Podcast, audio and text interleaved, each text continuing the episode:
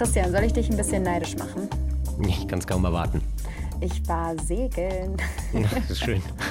Ich bin tatsächlich also vor dir dazu gekommen. Du hängst mir ja. damit schon eine ganze Weile in den Ohren. Und ich hatte jetzt am Wochenende die spontane Gelegenheit in Kiel mal mit ja. so einem kleinen Segelschiff rauszufahren. Und, und muss darf ich raten, war mega blöd. ja, also ganz, ganz furchtbare Idee, die du da hast. Nee, Spaß beiseite. Hat äh, großen Spaß gemacht und ist doch faszinierend, ja. wie ein so ein bisschen Wind einfach mal über die Meere ziehen kann. Mhm. Und damit sind wir auch schon im Klimalabor. Christian, unser heutiges Thema. es ist tatsächlich ein gutes Stichwort.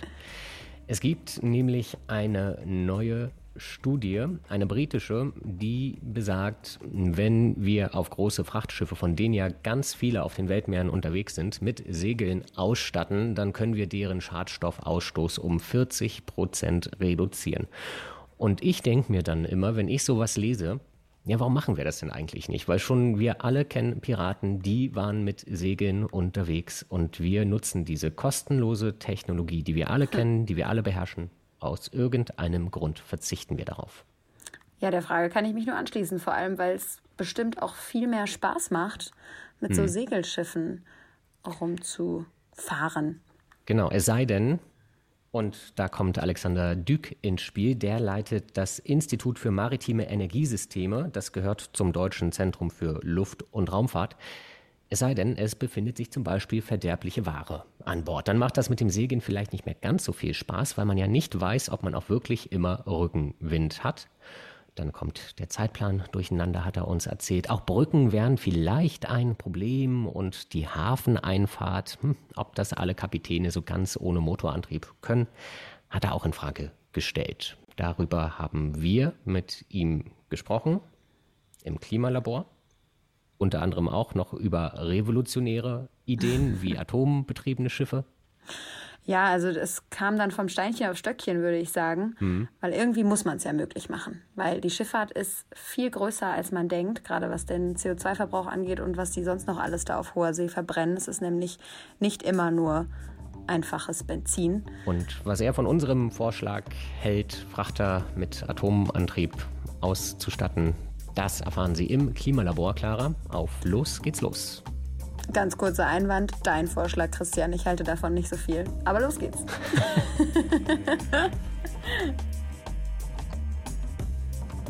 Hallo, Herr Dück, herzlich willkommen im NTV Klimalabor. Vielen Dank, dass Sie sich Zeit für uns genommen haben. Sie leiten das Institut für maritime Energiesysteme. Das gehört zum DLR, zum Deutschen Zentrum für Luft- und Raumfahrt und ist erst letztes Jahr gegründet worden. Und da beschäftigen Sie sich unter anderem mit der Frage, wie man denn den Schadstoffausstoß der maritimen Wirtschaft reduzieren kann. Das ist soweit korrekt, oder? Fast. Es geht sogar noch ein Stück weiter. Die, Scha die Schadstoffe alleine kann man auch über andere Verfahren reduzieren. Das CO2, also die Dekarbonisierung, es geht um die gesamten Greenhouse Gases, die unser, unser Klima ja. beeinflussen und nicht nur die toxischen Substanzen.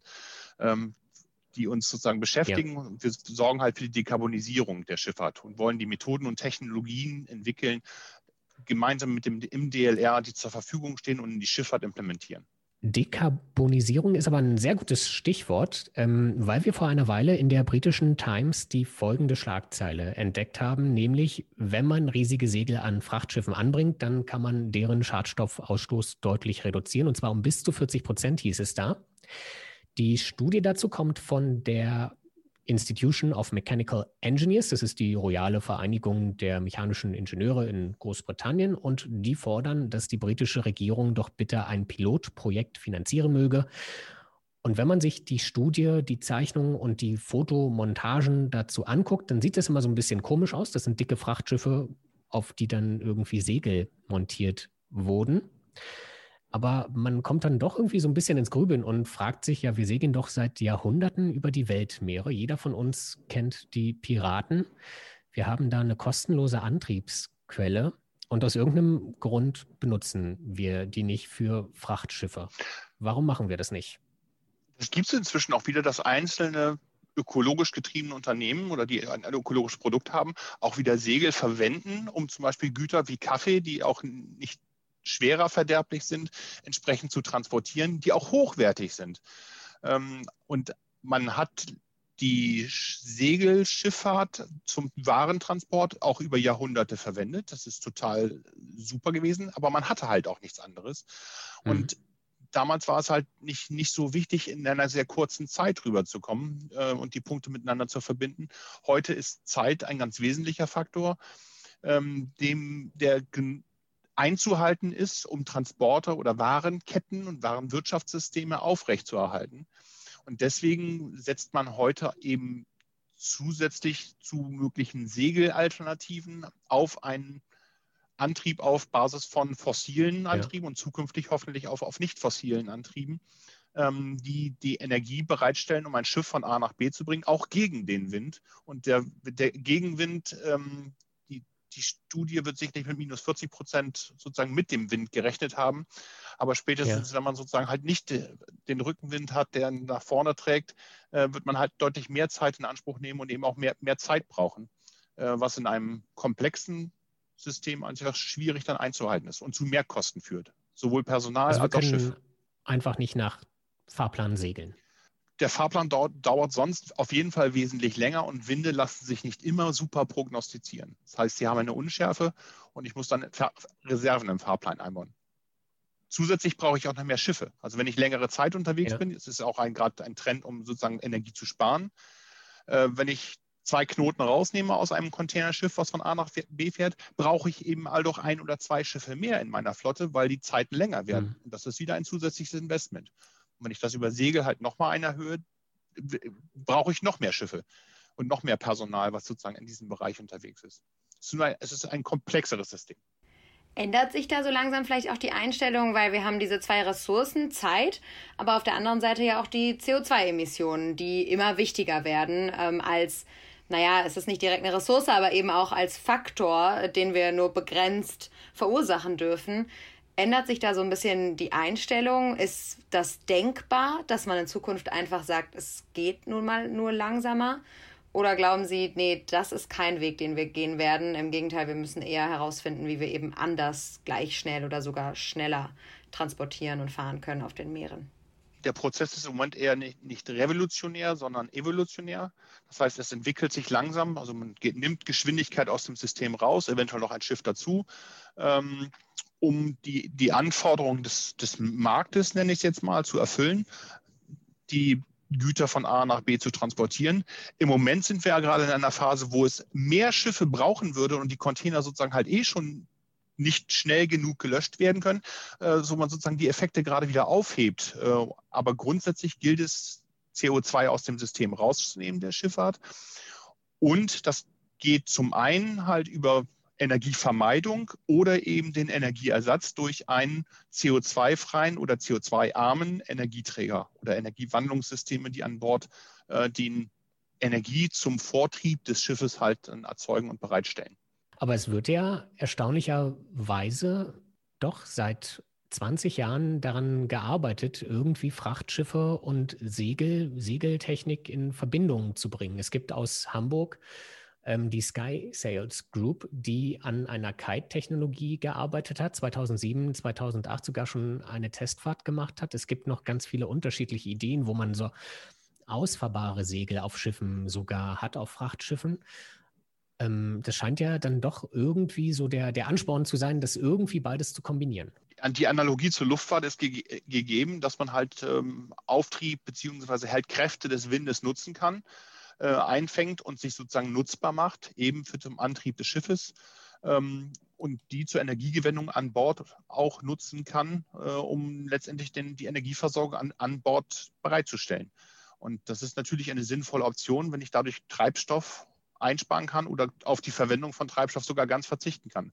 Jeder, der sozusagen Segeln fährt, mag an sich gar nicht mit dem Motor fahren und versucht, hat sich stolz ja. darauf, wenn er am Ende gar nicht tanken muss. Aber spätestens beim Hafenmanöver wird es manchmal halt schwierig, äh, das über Segel zu realisieren und erfordert dann ein besonders großes Können, ähm, sei es in, in einem Hafen zu manövrieren. Das bedarf halt. Was ist da die große Schwierigkeit? der Wind kommt eben nicht immer von vorne und wie gesagt, man muss die Kräfte halt sehr schnell und sehr fein dosieren ja. können. Ähm, und mit einem, einem kurzen Windstoß zu produzieren, um, um in die Ecke reinzuzirkeln, ist halt anspruchsvoll. Ja, aber es können ja ganz viele Leute. Also es gibt ja wahnsinnig viele Segelschiffe. Ja, aber das, man lässt sich dann doch gerne unterstützen im Endbereich. Also gerade das rückwärts einparken oder beziehungsweise das, das sanfte Anlegen nutzt man schon kurze ja. Kraftstöße aus einem motorisierten System. Oder eben spätestens dann, wenn, wenn gar kein Wind da ist, wenn man auf kleineren Segelschiffen unterwegs ist, gibt es das ja durchaus auch. Aber ich fände es interessant an der Stelle, ich glaube, ich muss noch mal einen kurzen Überblick bekommen.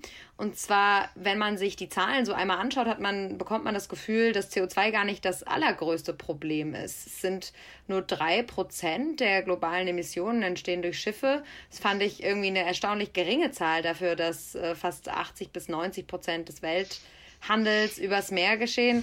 Sie schütteln schon den Kopf, das kann man jetzt nicht sehen, aber ähm, ja, wo ist da, wie groß ist das Problem? Die Schifffahrt ist der sechstgrößte Energie, Energie, Energie oder CO2-Emittent. Also der sechstgrößte Staat ist die Schifffahrt, äh, was die CO2-Emissionen angeht, auch wenn es nur drei Prozent sind. Wir verteilen halt die CO2-Last auf äh, 172 Staaten in, in der Welt ähm, und die Schifffahrt zählt noch nicht mal mit. Von daher ist das Agreement, was man sozusagen halt sich von der IMO International Maritime Organization sozusagen halt gegeben hat, äh, auf die Schadstoffe zu bis 2050 deutlich zu reduzieren. Ähm, schon mal ein Agreement auf UN-Ebene. Und äh, diesen Kompromiss zu erfüllen, wird eine Riesenherausforderung, weil Schiffe auch sehr langlebig sind und Technologien einige Zeit brauchen, um sich entsprechend auch zu implementieren. Auch von der Rahmengesetzgebung, dass sie halt an Bord kommen dürfen, als auch, dass sie eben äh, die Zeit überweilen müssen. Schiffe wir sehen das an Segelschiffen und alten Segelschiffen, die halten ein paar Jahre lang äh, und haben eine längere Nutzungsdauer von bis zu 40 Jahren. Gerne auch mehr, was den Binnenschiffbereich angeht. Ja, das gilt auch für Frachtschiffe? Oder? Das gilt auch für Frachtschiffe. Wenn sie modern genug war und man sagt, nach 10 bis 15 Jahren gibt es ein sogenanntes Retrofit. Sozusagen, es wird eine neue Hauptmaschine oder eine, die Hauptmaschine wird ergänzt, um den Stand der Technik zu implementieren und Einsparpotenzial oder sauberer Verbrennung sozusagen halt mitzunutzen. Und womit fahren die mit Diesel oder? Die großen seegängigen Frachtschiffe nutzen häufig heute noch Heavy Fuel Oil, je nachdem, wo sie sozusagen mhm. äh, un unterwegs sind. In bestimmten Bereichen sogenannten Emission äh, Control Areas dürfen halt nur saubere Treibstoffe verwendet werden. Im Vorgespräch hatten wir schon einmal erwähnt, dass es sozusagen halt um bestimmte darum geht, bestimmte Schadstoffe zu vermeiden in bewohnten Gebieten. Leider ist auf dem großen, weiten Meer die Emission nicht so relevant und es interessiert nicht alle, was draußen halt verbrannt wird. Und in der Vergangenheit wurde eben das der günstigste Treibstoff, der verfügbar war. Und das waren die Raffineriereste, ähm, halt eben auf See in Energie umgewandelt. Äh, mit ja. nicht der saubersten Verbrennung. Hohen, hohem Schwefelanteil, äh, ein, eine schwer, eine schwarzbraune, ölige Flüssigkeit mit hohem Schwefelanteil, die extra warm gemacht wird, um sie entsprechend zu verflüssigen und dann zu verbrennen. Also die Heavy Fuel Oils, so wie Sie sie eben genannt haben, das sind die Schweröle sozusagen das, was übrig bleibt in den Raffinerien, oder wie ich das richtig verstehe. Und das hat man schön billig dann auf den Schiffen auf weitem Meer, wo es niemanden interessiert, verwendet. Erdöl ist ein Naturprodukt und hat ein breites Spektrum. Und man versucht für jede Fraktion, die man sozusagen halt aus dem Boden sozusagen holt, auch einen Abnehmer zu finden. Äh, und für die, letzte, die eine Fraktion kann man dann halt relativ günstig abgeben, für die sonst kein Abnehmer findet. Ähm, und diese Fraktion hat sich sozusagen in der Schifffahrt, die relativ preissensitiv ist, halt gut etabliert. Weil die Schadstoffemissionen halt dort weniger streng waren als an Land, wo man es gesehen hat.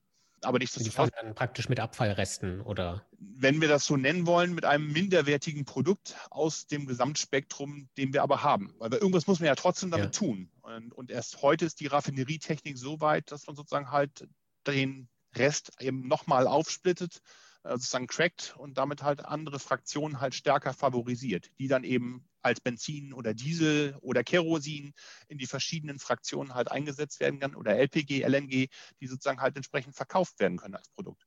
Und letztendlich entscheidet das, ja. Äh, wenn man den Rest nicht verwerten kann, muss das andere entsorgt werden. Was, was tut man dann damit? Ähm, oder als Teer auf der, auf der, als, als Straßenbelag mitzuverwenden, aber das ist auch da nicht die mhm. beste Variante. Man sucht immer ein vollständiges Produktportfolio und es ist auch wichtig in der gesamtwirtschaftlichen Betrachtung sozusagen halt möglichst alles von etwas zu verwenden, um ähm, sowohl wirtschaftlich als auch ökologisch sozusagen halt das Beste zu tun. Am besten lässt man das, das Rohöl in Summe in der Erde. Aber dann braucht man ja auch wieder ganz neue Antriebstechnologien. Ist das in der Schifffahrt so ein bisschen so wie bei in der Automobilwirtschaft, dass es dort so einen Wettbewerb gibt um neue Antriebstechnologien, die spritsparend, sage ich jetzt mal, sind, die günstiger sind? Oder ist das alles eher so ein bisschen so Zukunftsfantasien mit eben ja Segeln? Der Treibstoffverbrauch ist eines der größten Kostenfaktoren neben der Investition des Schiffs und der, der mhm. Mannschaft, die bezahlt werden muss, als laufende Kosten da und die Seeschifffahrt, also Containerschifffahrt, ist sehr hochsensibel auf Preissegment oder auf Preissignale, weswegen man halt sich auch den, zu dem günstigsten Treibstoff hat hinreißen lassen. Und dem trägt man natürlich entsprechend Rechnung, dass man sozusagen halt auch besonders energieeffiziente Maschinen halt einsetzt. Also so der Dieselmotor, ein Zweitakt-Diesel, der als Langsamläufer sozusagen halt ein Schiff antreibt, hat, hat sehr hohe Effizienzen, und die sind nicht umsonst so hoch, sondern weil das die technische Entwicklung sie dorthin getrieben hat, besonders effizient den Treibstoff, der dann zur Verfügung ist, auch entsprechend zu verbrennen, ja. weil das direkt auf die Kostenfaktoren halt runtergeht, anders als wir zu Hause, die mit dem Pkw fahren und uns freuen, dass sie noch, noch schneller beschleunigen können. Geht es darum, dass es ein sehr ausgeklügeltes System an Bord ist, um genau die Leistungscharakteristik zu erfüllen, die es eben für den Vortrieb von A nach B, von Shanghai nach Bremerhaven zu erfüllen. Aber der Zuwachs an Frachttransporten auf See ist so groß, dass man selbst mit effizienteren Antriebssystemen immer schmutziger wird.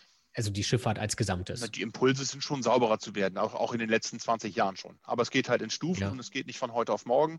Also die, auch die, der Schwefelinhalt äh, wurde jetzt mehrfach reduziert. Ähm, genau ähnlich wie beim Pkw gibt es sozusagen jetzt Abgaskonzepte, wo entsprechend die Schadstoffe durch die Abgasnachbehandlung, aber eben auch eben in der Entstehung Vermeidungsstrategien gefahren werden. Ähm, es fängt bei der Einspritzung an wie, oder wie man den Verbrennungsprozess als solches fährt, aber eben auch in der, in der Abgasnachbehandlung, äh, um Schadstoffe dann eben nicht mehr zu emittieren. Was würden Sie denn sagen, wer diese Impulse maßgeblich befeuert? Also wir haben schon ein bisschen darüber gesprochen, dass man nicht so gut weiß oder nicht so gut kontrollieren kann, vor allem was draußen auf den Meeren so los ist. Und man kann auch schlecht äh, Druck ausüben aus einzelnen Staaten heraus. Also wer sorgt dafür, dass sich die Schifffahrt da in eine grünere Richtung bewegt, sage ich mal? Wir wir, wir als Kunden entscheiden mit, äh, welches Produkt wir kaufen und wir können hinterfragen, wie, wie der Weg sein soll. Und ich meine, wenn die Hamburger sagen, ich möchte nicht, dass ihr die, diese Schiffe dort äh, das den hier Dreck hier produzieren, ist das natürlich trotzdem ein Momentum, auch den Hafen, den Fluss sozusagen halt äh, an der Stelle sauberer zu halten und geben einen Impuls oder auch die, die Ostsee ist ein Emission Control Area, wo Schiffe halt eben nur noch sau sehr sauber fahren dürfen der gesamte Nordseebereich ist ein, Schütz, ein schützenswerter Bereich, Weltkulturerbe. Und da äh, haben wir uns selbst Regeln auferlegt. Und wer dann halt ein Schiff zu uns kommen will, muss in diesem, in diesem Areal zumindest halt saubere, sauberen Sprit verbrennen. Zwei Fragen dazu. Halten sich da alle dran? Also hat man den Eindruck, dass es auch wirklich funktioniert, wenn man diese Control Areas, also diese kontrollierten Gebiete oder Schutzgebiete einrichtet? Und ja, wie ist das genug? Reicht das aus ähm, oder müsste da mehr Druck kommen? Die Natur leidet unter jedem, der sozusagen sich nicht dran hält. Ähm, alle zu, zu identifizieren ist sicherlich schwierig, weil man wird nicht überall ganz eng kontrollieren können. Ähm, aber natürlich gibt es Nachweismethoden, schwarze Schafe entsprechend zu identifizieren. Ähm, aber wie gesagt, das ist ein sehr kostengetriebener Bereich, wo manche meinen, außerhalb des Gesetzes zu stehen ohne jetzt irgendwie jemanden an einen schwarzen Pranger zu stellen zu wollen. Aber wie wird das denn kontrolliert?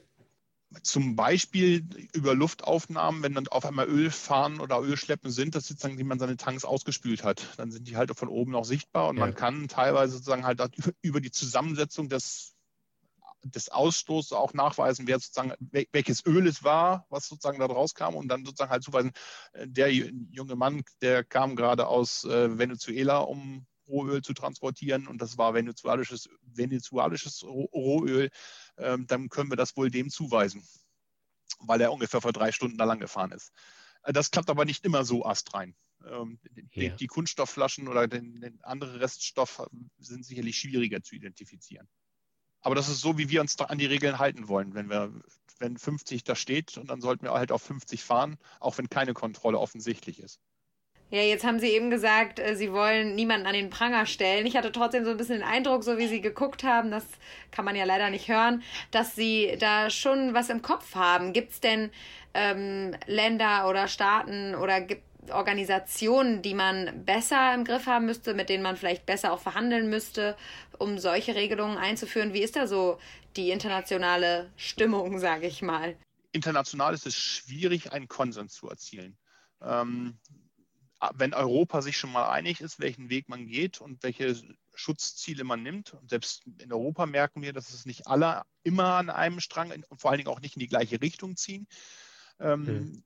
ist es trotzdem wichtig, sozusagen halt einen Konsens zu haben, wie, wie, wir gemeinsam miteinander leben wollen. Und wie gesagt, was hilft es uns, äh, wenn auf einmal riesige Mengen an Plastik sozusagen an dem schönsten Strand der Welt sozusagen halt angelandet werden ähm, und dann Tausende von freiwilligen Helfern sozusagen halt versuchen, den Schaden zu beseitigen und äh, die irreparablen Schäden in Form von toten Vögeln wegzuräumen. Wir hatten lange keine Ölkatastrophe mehr in, in, im großen Maß.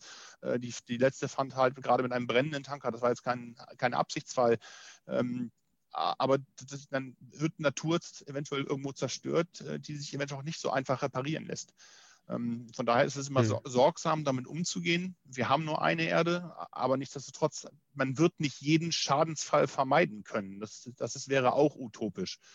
Ähm, aber dass ein Tanker halt doppelwandig ist heute, dass äh, man heute eben nicht den Zeitdruck auf, auf das Maximum setzt, äh, das wären schon äh, Algorithmen, die sozusagen helfen, das Risiko einer, einer Beschädigung der Umwelt zu vermeiden. Neben der Beobachtung, wenn ich, wenn ich Spielregeln einbringe, die auch entsprechend zu kontrollieren, das hilft natürlich auch.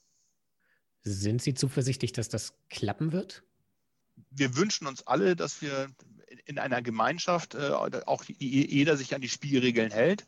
Und ich bin fest, felsenfest überzeugt, dass ähm, wenn wir, wir alle in die, in die, gleiche Richtung gehen wollen und das Ziel uns klar ist, dass wir sozusagen halt die, eine sauberere Umwelt brauchen in bestimmten Bereichen uns daran halten werden. Also die Sensibilität in bestimmten Fluss, Flussbereichen ist ja auch gegeben, wo man halt der öffentlichen, der öffentlicher Wahrnehmung ist. Äh, da fällt es natürlich leichter äh, als in anderen Bereichen, mhm. im großen, weiten Meer, wo die Kontrolle sozusagen halt nicht da ist und äh, man eventuell unsorgsamer damit umgeht. Ähm, ich glaube, die, die, Verantwortung liegt auch da wieder bei Personen und nicht bei Orga Organisationen und äh, man muss sich sozusagen halt dem Res respektvoll letztendlich dann mit der Verantwortung um, umgehen, die man letztendlich als Kapitän oder als mhm. Führungsfunktion halt wahrnimmt. Was kann ich denn als Einzelperson tun? Sie haben es vorhin einmal kurz angesprochen, dass wir natürlich als Kunden immer einen gewissen Einfluss haben, aber wie genau kann ich das denn herausfinden? Gibt es irgendeine Möglichkeit zu sagen, ich möchte nur waren beziehen, die einigermaßen, ähm, ja, die zumindest besser transportiert wurden als jetzt gerade mit dem schlimmsten Schweröl. Die, die ersten Großspeditionen fangen an, das eventuell sogar zu vermarkten und äh, sozusagen halt regenerativen Treibstoff einzusetzen.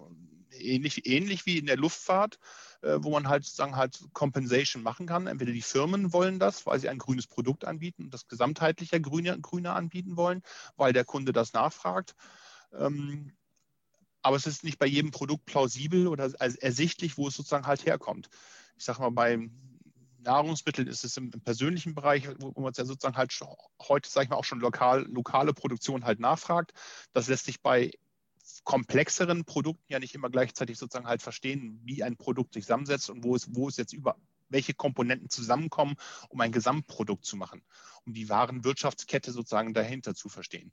Aber wir sind uns offensichtlich, dass einige Produkte, gerade die nicht sehr sau sauber dargestellt wurden, eben auch aus Fernost kommen, wo wir eben das nicht sehen und wir müssen uns dessen halt bewusst sein, welche Produkte man braucht und welche man nicht braucht. Das ist erstaunlich, dass Sie die Luftfahrt erwähnen, weil man sowohl bei der Luftfahrt als auch bei der Automobilwirtschaft, man hat noch zwei andere Branchen mit mehr oder weniger genau dem gleichen Problem, Schadstoffausstoß. Und dort wird das medial und öffentlich, glaube ich, sehr groß begleitet. Und in der Schifffahrt ist das gefühlt fast überhaupt kein Thema. Haben Sie eine Idee, wie das kommt? Obwohl die Schifffahrt ja einen wahnsinnig großen Anteil am Welthandel hat. Ist, sie ist uns halt nicht so nah. Also ich sag mal, Herr Söder hat keinen, keinen Seehafen und von daher hat er natürlich auch keinen direkt, direkten Bezug dazu. Ja. Ähm, von daher ist es sozusagen immer ein Spagat in den norddeutschen Ländern. Ähm, ich nehme den anderen Ministerpräsidenten. Herr Weil hat natürlich ein Interesse an, an Seehäfen, äh, weil mehrere große Seehäfen in seinem Bundesland sind, wo der internationale Warentransport äh, halt stattfindet. Und man ist natürlich äh, auch froh darüber, dass sozusagen halt ein internationaler Warenhandel, ähm, gerade in den Zeiten, wo wir halt auch aus anderen Ländern viel eingekauft haben, ähm, in den letzten eineinhalb Jahren, wo wir sozusagen davon abhängig waren, dass wir einen funktionierenden Handel hatten. Ähm, dann war man halt stolz darauf, diese Seehäfen entsprechend zu haben, wo viel Ware und, und Abgrenzung zur Luftfahrt schwere Güter, mhm. Maschinen transportieren kann, die mit einem mit einem Flugzeug nur schwer und sehr kostenintensiv zu transportieren werden. Das Schiff bietet extreme Potenziale, Güter und Dienstleistungen zu transportieren. Ähm, einfach von den Massen als auch von den Volumina. Ja, können Sie, weil Sie das jetzt gerade angesprochen haben, jeder hat jetzt, glaube ich, ein Bild von der Ever Given vor Augen, das sympathische Schiff, das den Suezkanal für ein paar Tage blockiert hat und wie groß das war mit diesem kleinen süßen Bagger daneben. Wie viele Frachtflugzeuge bräuchte man, um einmal die Ladung der Ever Given mit einem Flugzeug transportieren zu können? Ich kann es nicht genau abschätzen, aber eine vierstellige Zahl reicht nicht. Und das sind die großen Frachtflugzeuge die, irgendwie? Die, die, reichen nicht. Ich meine, davon gesehen, ab, ja. von den ganz, ganz großen Flugzeugen, die Sondertransport oder Hubschrauber transportieren, haben wir, glaube ich, ein einziges Flugzeug. Und selbst die ja. sind dann, glaube ich, mit 100 äh, Tonnen Nutzlast mal vorbei. Ähm, das wären dann so bei einem vollgepackten Container na, eben zwei Container. Das war's. Ja. Wenn da Batterien oder also sonst was, also was, anderes Schweres drin wäre. Ähm, von daher völlig utopisch, diese auch man braucht halt zum Fliegen halt wesentlich mehr Energie, um immer einmal abzuheben und das sozusagen dann auch das gut in der Luft zu halten. Die Masse will dann ja wieder nach unten, äh, solange die Erdanziehung noch wirkt und ähm, diesen, diese Kraft muss man halt wieder überbringen. Beim Schiff taucht das Schiff zwar tiefer ein und hat ein bisschen mehr Verdrängung. Ähm, und auch da sind Kräfte zu überwinden, aber das, selbst, selbst das, selbst der Zug, der jetzt ähm, die, die Seidenstraße neu beleben wollte mit irgendwie 40 oder 50 mhm. Containern, die gefahren sind, ja, dann bräuchten wir ungefähr 200 Züge, bis sozusagen das erste Containerschiff sozusagen äquivalent wäre.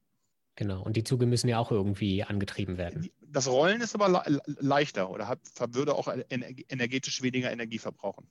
Vielleicht kann man da auch nochmal den Bogen schlagen. Jetzt hat man dieses Bild von diesem unfassbar großen Schiff vor Augen. Und könnte man da jetzt obendrauf so ein paar Segel ähm, packen, um das Ganze ein bisschen energieschonender zu machen? Prinzipiell ist das möglich. Ähm, bei Containerschiffen etwas schwieriger vorstellbar. Die sind ja so hoch gestapelt, dass es gerade noch sozusagen halt drauf passt und sie unter den Brücken unterherkommen. Von daher müsste man es noch weiter hochbauen und da kommt es halt sozusagen bestimmte Kippmomente, sozusagen halt hier jemand reinkommt, zu hoch raus darf man nicht gehen. Öltanker, da ist das so, zum Beispiel gut vorstellbar, dass man sozusagen halt solche Segel noch mit entsprechend implementiert, um Energieeinsparungen zu, äh, zu realisieren. Bei einem Containerschiff, die, die Brücken, die sozusagen halt die Container entladen und beladen, müssen immer wieder daran vorbei.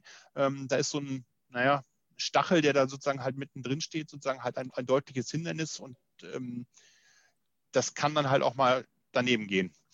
Ähm, andere Lösung wäre sozusagen halt diese Sky Sails, die sozusagen halt vorne als Lenkdrachen äh, das Schiff sozusagen halt ziehen und ich, wieder, ich gebe jetzt die Zahlen der Marktanbieter wieder, fünf bis zehn Prozent Energie einsparen können.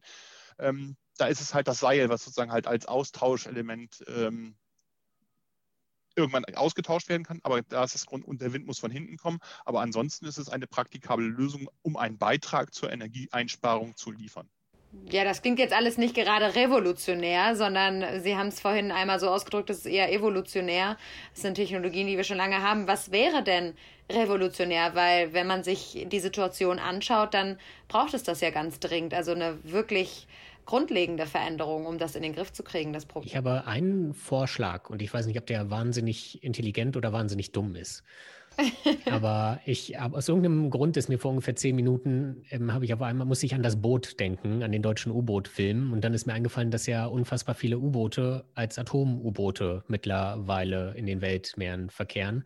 Und ich glaube, auch alle amerikanischen Flugzeugträger ja mit äh, Atomreaktoren betrieben werden. Und dann, warum, wenn die Frachtschiffe eh irgendwie 40, 50, 60 Jahre unterwegs sind, warum benutzen wir keine Atomreaktoren? Kann man machen. Die ähm, Eisbrecher äh, der Russischen Föderation sind auch, ja, sind, sind auch, auch, Eisbrecher, weil die sehr lange Autonomie, Autonomie, Autonomiezeiten äh, erreichen müssen und wollen. Der nukleare Betrieb hat birgt enorme Energieressourcen, hat aber eben einen Nachteil, wenn Sie in einem Hafenbecken von Hamburg eine Havarie hätten, hätten ja. Sie ein mittelschweres Problem. Ähm, das kann man sich bei einer, einer okay, chinesischen Stadt wie Shanghai auch noch vorstellen. Es, wir hatten das bei landgetriebenen Systemen davon ausgegangen, dass dieser Fall nicht eintreten wird. Wir hätten jetzt, glaube ich, bei der Anzahl fünf, drei Gauss und andere zwei, drei kleine Scharmützel, ähm, um eine 10 Millionen Stadt wie Shanghai dann zu nicht zu, beschäd zu beschädigen. Ähm, es gab ein deutsches Atomschiff, ein Frachtschiff, die Otto Hahn. Ja. Ähm, das an dem gleichen Ort, wo jetzt unser neues Institut sozusagen gegründet wurde, ähm, konzipiert und konstruiert wurde. Ähm, bei der ehemaligen GKSS, Gesellschaft für Kernenergieanwendung in Schifffahrt und Schiffbau, heute das Zentrum, Forschungszentrum Herion. Die machen jetzt keine Schiffe mehr. Dafür sind sozusagen wir am, an dem Standort, um Schifffahrt zu machen. Ähm, und da ist jetzt genau dieses, die Herausforderung war, dass dieses Schiff nachher nicht mehr in den Hafen durfte, um gelöscht zu werden, weil keiner das Risiko haben wollte, dass es in seinem Hafen dann womöglich ein Problem gibt. Ähm, ja. Weil dann ist der Hafen halt, die gesamte Infrastruktur Hafen eventuell auf einmal nutzlos. Ähm, und das kann man sich ja in, Frau Pfeiffer ist, Pfeffer ist ja gerade sozusagen in, in Tokio, ähm, Fukushima, das ist ein Areal von 20 Kilometern, der wirtschaftlich gerade tot ist. Ähm, das ist volkswirtschaftlich schon ein Problem. Ich werde den, die Idee wahrscheinlich nicht weiter verfolgen. Die Idee gibt es, also, aber es ist für eingeschränkte Nutzung in ein, an besonderen ja. Orten, wo möglichst wenig Menschen sind. Und man hat bei dir, Christian, auch direkt schon die Sirenen gerade gehört bei dem Thema. Ich glaube, das ist ein, ist ein gutes Zeichen in die richtige Richtung. Ja, ich hoffe, Sie sind nicht deshalb hier unterwegs. Nein, ich glaube nicht. Es ist eine, es ist eine Restrisikobetrachtung. Grundsätzlich, die Technologie ist zur Energieerzeugung geeignet, hat andere Risiken noch dabei. Deren muss man sich auch bewusst sein. Ich bin jetzt nicht der absolute Freund davon, hm. ähm, aber es man kann nicht sagen, dass das würde nicht funktionieren. Das haben Sie, haben Sie gerade schon erwähnt, dass es das gibt. Und wie gesagt, die, die funkt, grundsätzlich funktional. Äh, selbst die man müsste Russland hat gerade ein Schiff sozusagen in Betrieb gesetzt, was sogar als Energieversorgungseinheit seeseitig ein, ein Landstrich mit Energie versorgt, wo eine Energieversorgungsanlage an Land nur schwer zu initialisieren wäre. Man müsste praktisch noch einen neuen Hafen bauen, der jenseits von einer dicht besiedelten Bevölkerungsfläche. Schließt sich leider aus. In Europa wird es schwierig, ja. Also immer da, wo waren, also früher waren in, in, Häfen gerade viele Menschen, weil dort sozusagen halt auch Manpower oder Womanpower notwendig war, um Schiffe zu entladen oder beladen. Und auch heute sind wir nicht in einem autonomen Betrieb. Und mhm. meistens sind die Schiffe ja nicht da, um, sage ich mal, irgendwas hinzubringen, wo es keiner braucht, sondern meistens sind Schiffe ja dafür da, Güter und Dienstleistungen entsprechend bereitzustellen, wo sie benötigt werden, wo Menschen sind, die sich sozusagen halt daran erfreuen wollen. Das ist aber natürlich auch ein riesengroßes Infrastrukturprojekt, um Arbeitsplätze zu sichern. Ne? Sie müssen, da werden dann auch noch Eisenbahngleise gebaut, da entsteht ein riesengroßes neues, äh, eine riesengroße neue Lieferkette, die natürlich auch Arbeitsplätze schafft. Äh, exakt, also ein, ein, Hafen ist immer noch ähm, ein ja. Bereitsteller oder ein ein Hort, wo, wo Menschen jetzt nicht arbeiten können, wo Güter umgeschlagen werden. Ähm, deswegen sind auch die deutschen Städte wie die Tiefwasserhäfen Wilhelmshaven, Bremerhaven, Hamburg äh, daran äh, maßgeblich interessiert, dass auch zukünftig äh, Schiffe an nicht nur nach Rotterdam fahren. Ich glaube, das ist auch ein guter Punkt, um jetzt nochmal zu so einem konstruktiven Abschluss zu kommen, weil wir ja alle wollen, dass es auch in Zukunft noch Arbeitsplätze sichert und dass wir damit Waren transportieren können. Was sind denn Ihre Lieblingslösungen, um die CO2-Emissionen und auch die Schadstoffemissionen wirklich schnell, möglichst schnell und möglichst stark zu reduzieren? gibt verschiedene Technologieansätze. Einen Technologieansatz, den wir halt verfolgen, einmal einen möglichst geeigneten Greenhouse Gas Potential armen Treibstoffen, zum Beispiel Methanol, Wasserstoff, Ammoniak, äh, entsprechend nutzbar zu machen. Welcher das Treibstoff das sein wird, wird muss man evaluieren und schauen, welcher besonders geeignet ist, ähm, wie, wie, hoch die Risiken sind, die an einem Treibstoff gebunden sind, äh, um möglichst wenig dabei kap auch kaputt zu machen. Nicht, nicht in Form von, weil, weil das alles so brandgefährlich ist, aber jeder Energieträger hat natürlich auch ähm, trägt Energie mit sich und damit hat er letztendlich auch ein Restrisiko, dass mit der Energie irgendwas passieren könnte, was eben nicht im Sinne des, ähm, des Erfinders war und eine Schadwirkung verursachen kann. Und genau das muss die, diese Energieträger, die Carbon, Carbon Neutral halt sein können oder eben CO2-arm äh, zur Energieversorgung beitragen können. Auch wie wir, wir uns zukünftig oder welcher Energieträger uns zukünftig antreiben wird, ist ja maßgeblich. Im Moment sind ca. 2000 Tankschiffe unterwegs, die uns Rohöl von irgendwoher ähm, nach Europa und in, die, in der Welt distributieren, um sozusagen halt Rohöl für unsere Mobilität, für unsere Energieversorgung bereitzustellen. Welche, was werden die in Zukunft transportieren? Hm. Äh, weil wir werden uns sehr wahrscheinlich zu außer wir deindustrialisieren Deutschland, auch zukünftig noch einen Energieträger brauchen. Und welchen Energieträger werden wir in Zukunft halt importieren? Und das gilt halt auch, äh, das sind, da sind die Hafenanlagen mit weniger Menschen, ähm, wo halt eine Rohrleitung angeschlossen wird und dann halt ein Treibstoff, wie einer der drei genannten, halt angelandet wird und, und zur Verfügung gestellt wird. Aus dem Sonnengürtel, wo die Energie, sich die Energien günstiger herstellen lassen. Wo mehr Wind ist, ähm, der halt dann eben, oder Sonne, wenn in Saudi-Arabien die Sonne halt für 1 Cent die Kilowattstunde scheint, ähm, da komme ich halt in Deutschland halt, kann ich dieses Ziel schwieriger erreichen, beziehungsweise muss deutlich mehr Solaranlagen installieren, was dann gesamtwirtschaftlich halt wieder äh, schlechter ist. Da leben wir sozusagen, in dem Fall leben wir auf der falschen Seite oder auf dem falschen Korridor auf, auf der Erde. Auf der anderen Seite ist es manchmal hier auch schon ganz schön schön. Das ist korrekt und das ist auch ein schönes Schlusswort. Herr Dück, ich danke Ihnen vielmals, dass Sie sich Zeit genommen haben für uns. Das war sehr aufschlussreich. Ja, meine Pfeffer, Frau Pfeffer, vielen Dank äh, für die. Ich hoffe, ich konnte was dazu beitragen, dass ähm, Ihre Zuhörer einen spannenden Einblick in die Schifffahrt bekommen haben. Das haben Sie auf jeden Fall. Wir beide schon mal auf jeden Fall. Und ja, auch ich bedanke mich, Herr Dück. Bis bald hoffentlich. Auf Wiederhören.